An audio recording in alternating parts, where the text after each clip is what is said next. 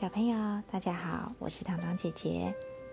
你知道在海里面有一种鱼，它不是靠鳃呼吸，是靠肺呼吸的哦。你猜到了吗？没错，那就是金鱼。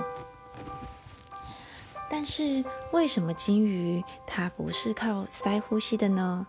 因为金鱼它不是鱼呀。金鱼和人类一样是哺乳类动物，它们的祖先原本生活在陆地上，后来逐渐演化，才成为终身在水里生活的海洋生物。所以啊，它们和人类一样是用肺部呼吸的哦。金鱼也有鼻孔，一个或两个，长在头顶上。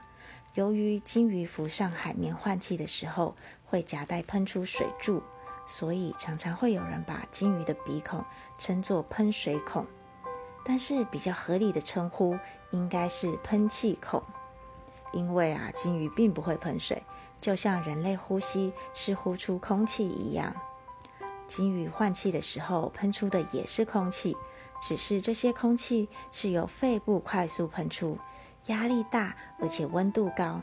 遇到冰冷的海面环境，立刻凝结成水汽，再加上被气柱往上带的海水，看起来才会像是一道水柱。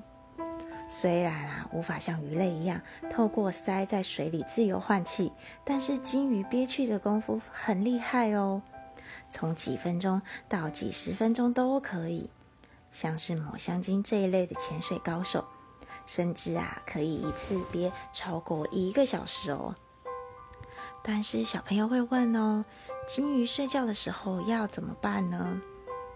像人类啊，如果睡睡着了失去意识，仍然可以自动呼吸。可是金鱼不一样，它们在水面下会紧紧闭上喷气孔，换气的时候才会浮上水面，让喷气孔打开。这样的行为必须要靠意识控制。一旦睡着，不就溺水了吗？还是说它们就不睡觉了呢？原来啊，鲸豚这一类海洋哺乳类动物发展出一种很奇怪的睡觉方式哦，一次只睡半边。科学家经过脑波研究发现，鲸豚一次只让一半的脑部进入睡眠状态，另外一半仍然保有意识，所以在取得休息的同时，仍然可以控制身体。这个时候，鲸豚会在海面上面再浮再沉，就像漂流木一样。不过，一旦有危险靠近，它们就马上恢复灵活的动作。至于啊，这样的睡觉方式可不可以睡得好呢？